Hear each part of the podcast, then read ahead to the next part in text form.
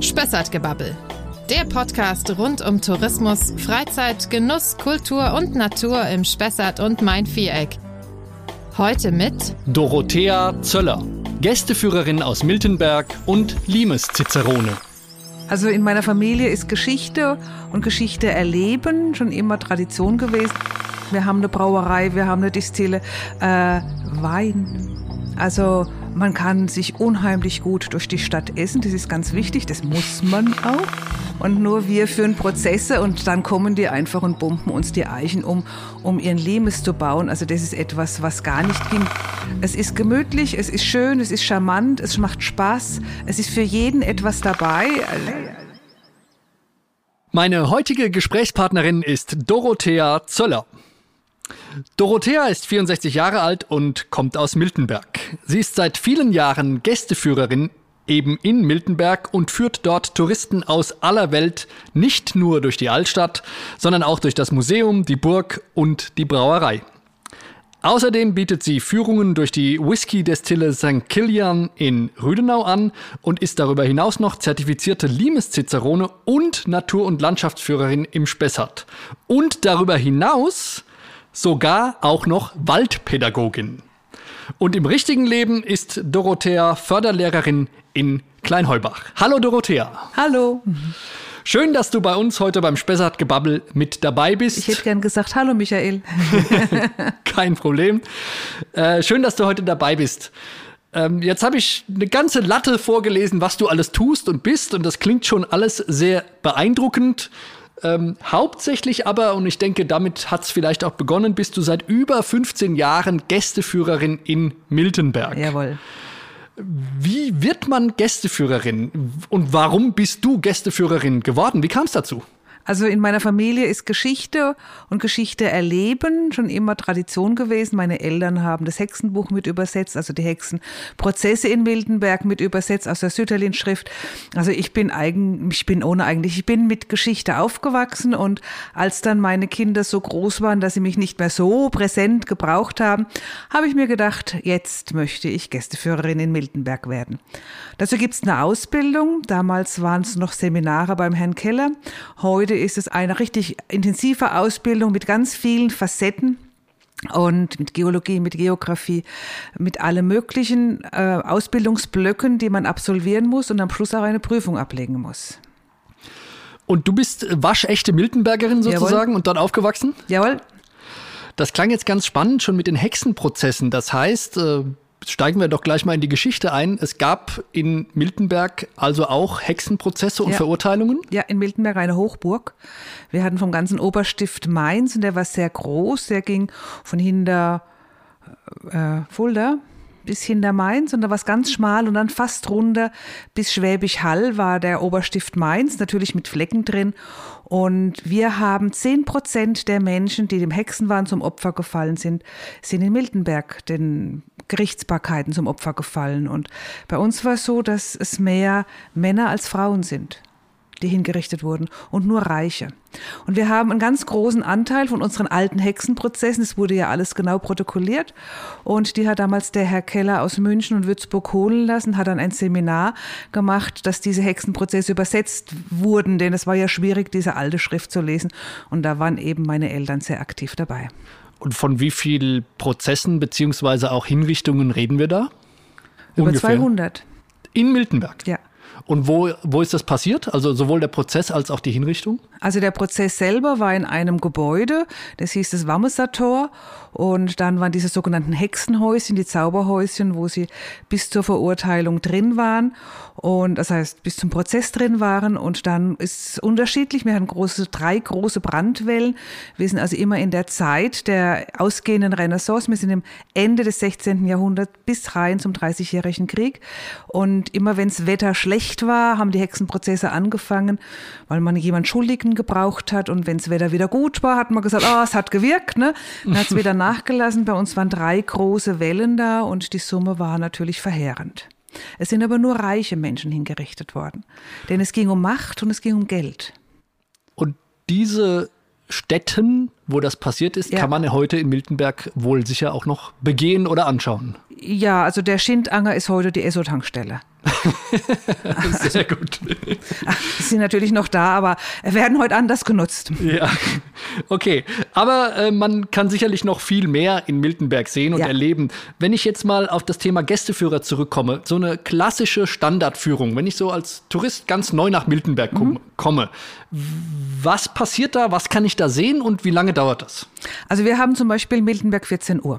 Das heißt, Sie können immer um 14 Uhr in Miltenberg eine Führung haben. Entweder in der Brauerei, in der Burg in, oder in der Stadt, im Museum und jeden Tag an einem anderen Ort. Und die klassische Stadtführung äh, geht dann am Engelplatz los. Das ist das Rathaus mit dem Brunnen, der im Boden eingelassen ist und die Fontänen rauskommen. Und dann haben wir natürlich eine riesenlange Geschichte. Wir haben ja 700 vor Christus die Kelten schon bei uns gehabt. Da müssen wir auch anfangen. Wir müssen die Römer ganz kurz erwähnen. Wir brauchen das Mittelalter. Wir brauchen ganz kurz die Hexen. Wir haben die Juden, den jüdischen Friedhof, wo wir unsere Gäste hinführen. Wir führen sie natürlich durch die Stadt mit den wunderbaren äh, Fachwerkhäusern. Und wir haben noch sieben Fachwerkhäuser, die aus dem 14. Jahrhundert sind. In ganz Deutschland gibt es keine 200 mehr. Das müssen wir durch alles zeigen. Das älteste Gasthaus Deutschlands müssen wir zeigen und unsere Burg. Und wie lange dauert das, um das alles zu zeigen, die, die, die Standardführung, die ihr da macht? Äh, Also die Miltenberg 14 Uhr dauert eine Stunde, die Standardführung dauert eineinhalb Stunden. Ja, das ist schon, das ist schon einiges, aber es gibt ja auch viel zu sehen. Wenn du jetzt einem, der Miltenberg aus unerfindlichen Gründen noch gar nicht kennt, äh, Lust machen möchtest auf, auf deine Heimatstadt, was sind so die Must-Sees oder die Must-Dos? Was muss man gesehen haben, wenn man nach Miltenberg kommt? Die Altstadt. Man muss reingehen in die Altstadt, man muss es sehen. Was man auch kann, ist schmecken. Wir gehören zur Genussregion. Bei uns ist das Handwerk noch ganz groß. Da gibt es leckerstes Essen. Die Metzger, Metzger noch, die Bäcker backen noch. Wir haben eine Kaffeerösterei, wir haben eine Rumkompanie, wir haben eine Brauerei, wir haben eine Distille. Äh, Wein, also man kann sich unheimlich gut durch die Stadt essen, das ist ganz wichtig, das muss man auch. Und dann natürlich den Riesen besuchen. Und was in Miltenberg ganz schön ist, das ist ganz selten, unten ist der Main, dann kommt die schmale, wunderschöne alte Stadt und dann geht man eine Treppe rauf und ist mitten im Wald. In einer ganz anderen Welt. Also das ist sehr, sehr faszinierend, was wir da geschenkt bekommen haben. Das ist ja was ganz, ganz, ganz Besonderes. Ja, nicht umsonst bezeichnet man Miltenberg ja auch als die Perle des Mains. Ja. Ich denke, da ist schon was dran. Jetzt hast du gerade von, von dem kurzen Weg zur Natur oder in den Wald gesprochen. Äh, und ich habe es vorhin auch schon angedeutet, du bist ja auch Natur- und Landschaftsführerin und Waldpädagogin. Äh, wie wie kam es dazu, plötzlich aus dem, ich denke, historisch-architektonischen Bereich einer Stadtführung dann auch noch das Thema Natur und Wald dazuzunehmen? Weil es parallel läuft. Das ist da. Also die Natur ist ja absolut da und ich bin am Wald aufgewachsen, habe meistens im Wald gespielt und das hat sich dann quasi angeboten und ich bin extrem neugierig. Ich will immer was wissen, also äh, und immer was Neues wissen, denn sonst kommt Langeweile auf und deswegen musste ich immer auch neue Ausbildungen machen und Neues dazu finden und damit ändert sich auch immer der Blick auf die Stadt. Und äh, wenn ich dich jetzt ganz persönlich frage nach deinen Lieblingsplätzen, liegen die eher in der Altstadt oder eher im Wald über Miltenberg? Beides. Beides. Also ich bin natürlich enorm gern in der Stadt, zum Bummeln in diesen kleinen Geschäften, am Markt einkaufen, im Café sitzen, im Riesen sitzen, das gehört dazu. Ich bin aber auch gern bei drei im Wald. Das ist ein wunderbarer Weg, ein Barfußpfaden, Naturpfaden, Baumerklärpfad und da ist Odin und Fricka. Odin und Fricka, das klingt germanisch. Das musst du uns näher erklären. Was ist da in Miltenberg im also, Wald los? Unser Revierleiter Friedrich Schöffler hat uns den Odin geschnitzt und Odin ist der Chef der alten Götter und der Odenwald ist Odinswald. Mhm. Und er guckt aus dem Odenwald raus rüber in den Spessart, in den Spechtswald. Das ist ja bei uns ganz nah beisammen. Und Odin hat ein Auge geopfert, um aus der, beim Riesen Mimir aus der Quelle trinken zu dürfen, der Quelle der Weisheit. Er hat zwei Raben, Hugin und Munin, den Gedanken und die Erinnerung, die schickt er übers Land um zu hören, was die Menschen erzählen. Und er hat zwei Wölfe, Gary und Frecki. Die äh, passen auf und die erzählen, was die Menschen sagen. Und Odin hatte drei Frauen gehabt, Jörit, Rinder und Fricka. Und die Fricka ist die Holde, wir kennen sie als Frau Holle aus dem Märchen. Und sie ist die Muttergöttin. Also sie hat, war für den Haushalt, für die Geburt, für die Mutterschaft zuständig. Und sie hatte Knechte gehabt, die hat sie im Herbst übers Land geschickt. Und die mussten kontrollieren, ob sich die Leute gerüstet haben für den Winter. Und wenn sie gut gerüstet waren, bekamen sie Äpfel und Nüsse geschenkt und wenn sie schlecht gerüstet waren, bekamen sie die Rute. Und bei uns geht der Knecht Ruprecht. Sie hatte viele Knechte gehabt. Und ihr Feiertag ist der 24. Dezember. Mhm. Und das kommt mir bekannt vor. Ja, denn dann ist die dunkle Zeit vorbei. Dann wird jeder Tag um einen Hahnenschrei länger und wir haben heute Licht, wir haben Elektrizität, aber früher war es wirklich dunkel. Mhm. Und da haben die Leute schwer gelitten. Und unser Christkindler in Nürnberg ist nichts anderes als unsere Frau Holle. Mhm. Denn unsere ganzen Feste sind keltisch-germanisch geprägt. Ich sehe schon, da könnte man jetzt noch ganz lange zuhören, mhm. wie viel, wie facettenreich doch auch die Geschichte und auch die Mythologie, die dahinter steckt, auch in, in so einer in Anführungszeichen recht kleinen Stadt wie Miltenberg ist. Ähm, jetzt hast du schon angefangen, äh, uns eintauchen zu lassen in, in die mythologischen Hintergründe. Das Ganze war jetzt sehr spannend und auch auf Deutsch. Jetzt weiß ich aber, und viele wissen das bestimmt auch, nicht jeder, dass Miltenberg auch bevorzugtes Ziel von internationalen Touristen und auch aus Übersee ist, denn wir haben ja regelmäßig Flusskreuzfahrten, äh, Flusskreuzfahrtschiffe mit mehreren hundert Gästen, die auch in Miltenberg vor Anker liegen und dann natürlich deren Gäste aus der ganzen Welt auch durch die Stadt geführt werden. Die Frage, die ich jetzt stelle, ist, machst du das auch? Äh, führst du auch Ausländer in anderen Sprachen durch die Stadt und wie empfindest du das von der unterschiedlichen Kultur her? Sind das andere Gäste, sind alle gleich oder gibt es da Unterschiede? Also es gibt natürlich Unterschiede und äh, ich führe nicht gern in anderen Sprachen. Ich führe mhm. lieber in Deutsch, weil ich dann am besten mein Mundwerk spazieren führen lassen kann. Das ist einfach so. Und ich habe aber ganz viele schon als äh, mit äh, Simultanübersetzer. Mhm. Also ob das jetzt Mexikaner waren oder so irgendetwas. Und es ist natürlich anders, denn wir haben einen anderen Geschichtsunterricht. Wenn ich von unseren zu den Menschen aus äh, Deutschland sage, äh, vom Dreißigjährigen Krieg oder von Karl dem Großen, dann ist es für die diese Menschen ein Begriff. Das mhm. ist natürlich für die anderen Menschen aus der ganzen Welt irgendwo kein Begriff. Also muss ich mit anderen Bildern arbeiten. Also wenn ich dann Amerikaner habe und dann erzähle ich ihnen, dass dieses Haus gebaut, gebaut wurde, als Kolumbus Amerika entdeckt hat. Mhm. Oder als die Königin Victoria die erste äh, auf dem Thron saß, wurde der Riesen umgebaut und äh, da war Sir Francis Drake unterwegs, den kennen sie dann wieder alle. Also ich muss mit anderen Bildern arbeiten und andere Geschichten. Und ich habe eine Kollegin, die macht ganz viel diese englische Führungen und sie erzählt dann immer vom Zigarettenautomat der für mhm. uns völlig normal ist, aber für Amerikaner ist es was ganz Seltsames, dass man diese Drogen an der Straße einfach so kaufen kann. Und sie erzählt auch, dass sie als Kind zwei Mark von ihrem Papa bekommen hat, um äh, Zigaretten zu holen. Und das ist für Amerikaner unvorstellbar. Also wir arbeiten ja, mit ja. anderen Geschichten und mit anderen Bildern. Das ist spannend und kann man, kann man auch andere ich nenne es jetzt mal, Verhaltensweisen wahrnehmen, je nach Bevölkerung? Also ist der Australier ein anderer Tourist und Führungsteilnehmer wie zum Beispiel der, der Amerikaner oder sind die relativ ähnlich?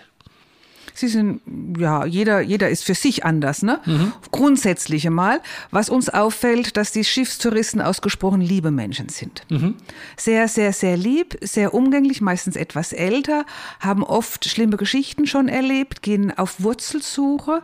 Mhm. Äh, viele haben Wurzel in Deutschland, wo sie nochmal hingucken. Das ist ein sehr sensibles Thema. Äh, deswegen ist bei uns natürlich auch der jüdische Friedhof, der bei uns wunderschön liegt und zur Stadtführung dazugehört, ein wichtiges Ziel. Auch die Stolpersteine, die wir haben, sind wichtige Ziele, die einfach zu unserer Geschichte dazu gehören und die dann auch im zentralen Punkt sind. Also das, wo man merken, das suchen sie und da sind sie auch sehr sensibel mhm. in diesem Thema. Ja, ein Thema, was du auch gerade schon angesprochen hast, war das Kulinarische. Miltenberg mhm. ist ja bayerischer Genussort. Es ja. gibt unheimlich viel. Ich habe sogar gehört, dass es ein Brotsommelier auch ja. gibt in der Region. Also das ist schon ganz toll, was es da anzubieten gibt. Und ich habe es eingangs erwähnt, du machst ja auch Führungen durch die Brauerei Faust, durch Jawohl. eine Whisky-Distille. Ähm, wie kam es dazu, dass jetzt dieser kulinarisch, kulinarische Aspekt auch noch mit dazukommt bei den Führungen? Also zum einen esse und trinke ich immer sehr gerne. Also das, das ist schon mal ein gutes Argument.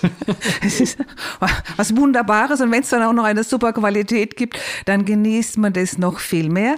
Der Johannes Faust ist ein Cousin von mir, das heißt, ich bin einer von seinen ganz vielen Cousinen und so bin ich auch zur Brauereiführung gekommen. Vielleicht kleiner Hinweis von mir, die, die es nicht wissen, die Brauerei ist die Faustbrauerei in Genau, Brauhaus Faust und der ja. Johannes Faust ist der Geschäftsführer. Mhm. Und äh, dann ist der Sprung in die Destille gar nicht groß, denn im Prinzip wird in der Destille Destille am Anfang auch in Anführungszeichen ein Bier gebraut ohne Hopfen.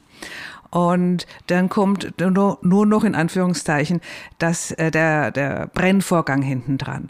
Also es ist sehr verwandt und doch ganz unterschiedlich und beides sind es tolle Handwerksbetriebe, sehr renommiert mit einem unglaublich guten Produkt, wo man mit Freuden drin führen kann. Sehr schön. Und wie ist das äh, für dich persönlich? Lieber Whisky oder lieber Bier? Es kommt auf die Tageszeit drauf an. Oder dann doch lieber der Spätburgunder. Auch manchmal den. Je nachdem. Also es ist ja alles da. Ja, sehr gut. Jetzt kann ich mir vorstellen, wenn man in Destillen oder auch in Brauereien führt, dass man da auch mal den ein oder andere oder die ein oder andere feuchtfröhliche Truppe äh, zu führen hat oder führen darf. Ja. Äh, wie geht man damit um? Gibt es da auch mal ich nenne es jetzt mal Leute, die aus der Reihe fallen oder sich daneben benehmen? Du hast ja jahrelange Erfahrung oder ja. hast du die alle im Griff?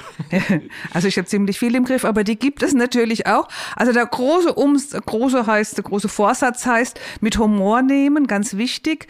Äh, keinen mit nach Hause nehmen, das ist immer ganz wichtig. Da denkt man sich immer, Gott sei Dank, den müssen wir nicht mitnehmen. Ja. Oder die müssen wir auch nicht mitnehmen. Wir haben keinen Erziehungsauftrag mhm. sondern wir haben einen Unterhaltungsauftrag. Das heißt eigentlich, wir ähm, Edutainment heißt das, was wir machen. Also natürlich erziehen wir ein bisschen, mhm. aber wir müssen auch unterhalten und das ist ganz wichtig. Wir müssen fair bleiben. Auf jeden Fall. Ich hatte mal eine bei Pollerwagen und Bier. Wir machen also Stadtführungen mit einer Bierprobe mhm. und da gibt es Bier, ja.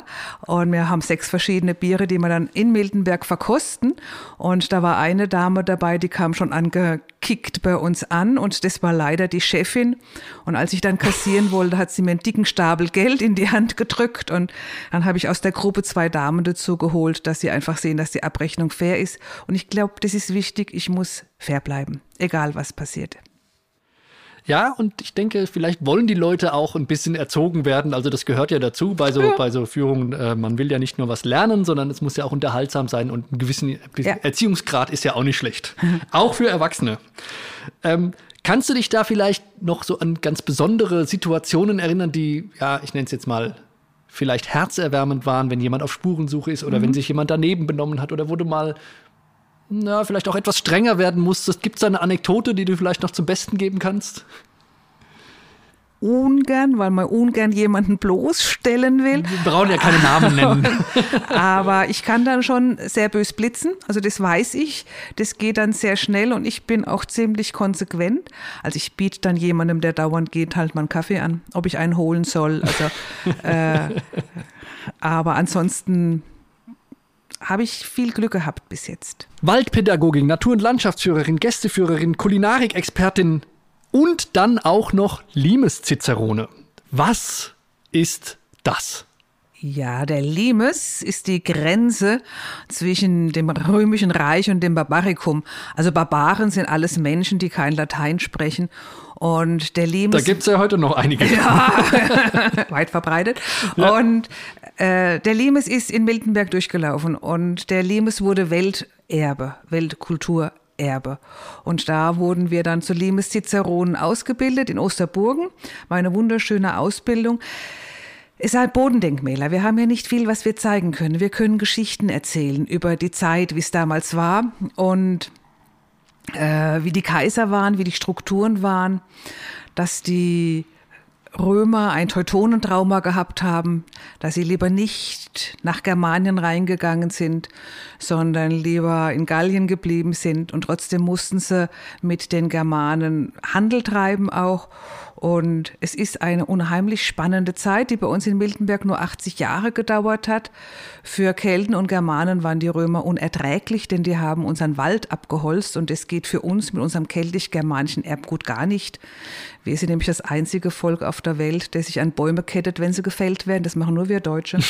Und nur wir. Hat ja auch was Sympathisches. absolut. Und absolut wichtig. Und nur wir führen Prozesse und dann kommen die einfach und bumpen uns die Eichen um, um ihren Limes zu bauen. Also das ist etwas, was gar nicht ging. Das war übrigens eine ABM-Maßnahme, denn zu der Zeit waren in Miltenberg keine Germanen da und Männer, die nichts zu tun haben, sind unerträglich. Also muss man sie beschäftigen. Und da gehörten so Sachen wie, baut mal alles in Stein aus, habt ihr schön gemacht, baut mal ein Limes, das habt ihr auch gut gemacht. Also als ABM-Maßnahme dazu. Und du vermittelst diese ganzen Geschichten dann auch im, im, im römischen Gewand als Limes Cicerone oder Habe ich auch schon gemacht, aber bei uns ist die Geschichte so vielfältig, dass die römische Geschichte mit ihren 80 Jahren eher untergeht. Das heißt, wir sind viel mehr, also wir haben 700 Jahre Kelten.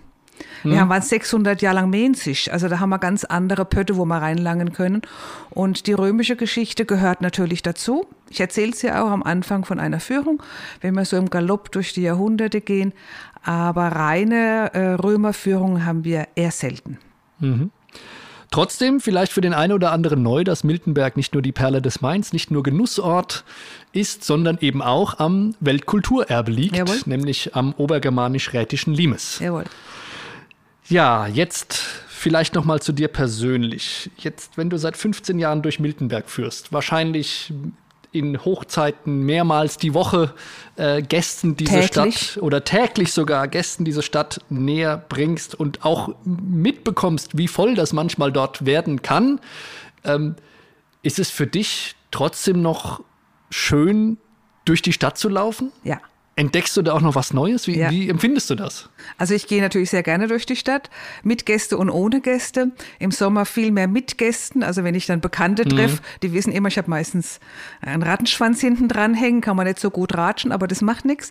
Äh, ja, natürlich, weil man immer auch mit den Augen der Gäste blickt und wenn dann einer was fragt, dann, dann ändert sich die, die Sichtweise. Wenn man eine neue Ausbildung gemacht hat, ändert sich die Sichtweise und das Licht macht ganz viel aus, die Stimmung macht ganz viel aus.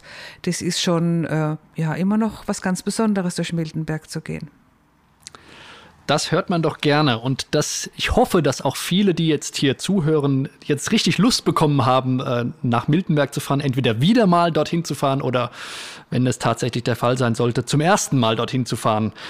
Ähm, vielleicht zum Abschluss ein ganz kleiner, kurzer Aufruf für diejenigen, die sich jetzt überlegen, nach Miltenberg zu fahren und sich das Ganze mal anzuschauen. Warum sollten Sie so schnell wie möglich der Perle des Mainz einen Besuch abstatten? Weil die Perle des Mainz unglaublich charmant ist.